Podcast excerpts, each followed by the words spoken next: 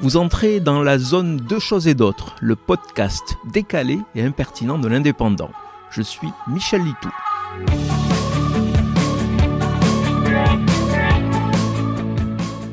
La semaine dernière, j'aurais peut-être dû jouer à l'euro million, comme pour tenter de contrecarrer ma malchance du jour.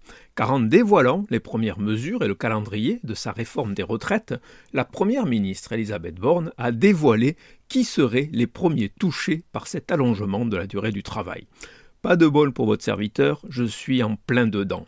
Je cite la réforme s'appliquera à partir de l'été 2023, donc à partir de la génération née au deuxième semestre 1961, a-t-elle déclaré aux Parisiens. Étant de fin septembre 61, je serai sans doute obligé de travailler quelques mois supplémentaires avant de pouvoir dire bye bye aux collègues et bénéficier d'une retraite complète. À quoi ça sert d'être parmi les fameux boomers méprisés par les jeunes si on n'en a plus les avantages sociaux? Sauf bien sûr si je remporte le jackpot à leur million. Plus de 100 millions sont en jeu.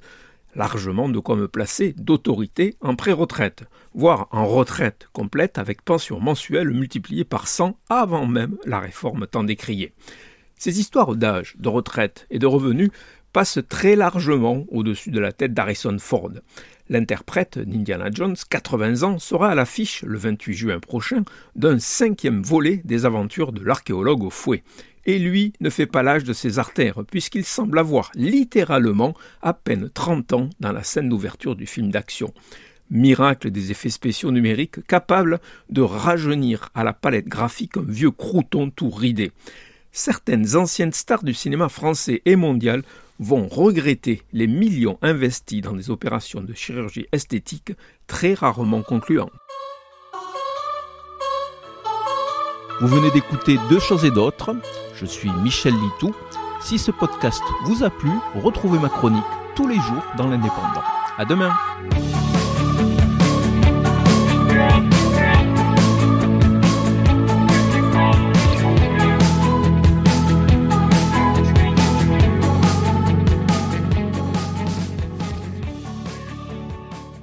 Retrouvez cette émission et toutes nos productions sur Radio Indep et en podcast sur l'indépendant.fr, nos réseaux sociaux et votre plateforme de streaming favorite.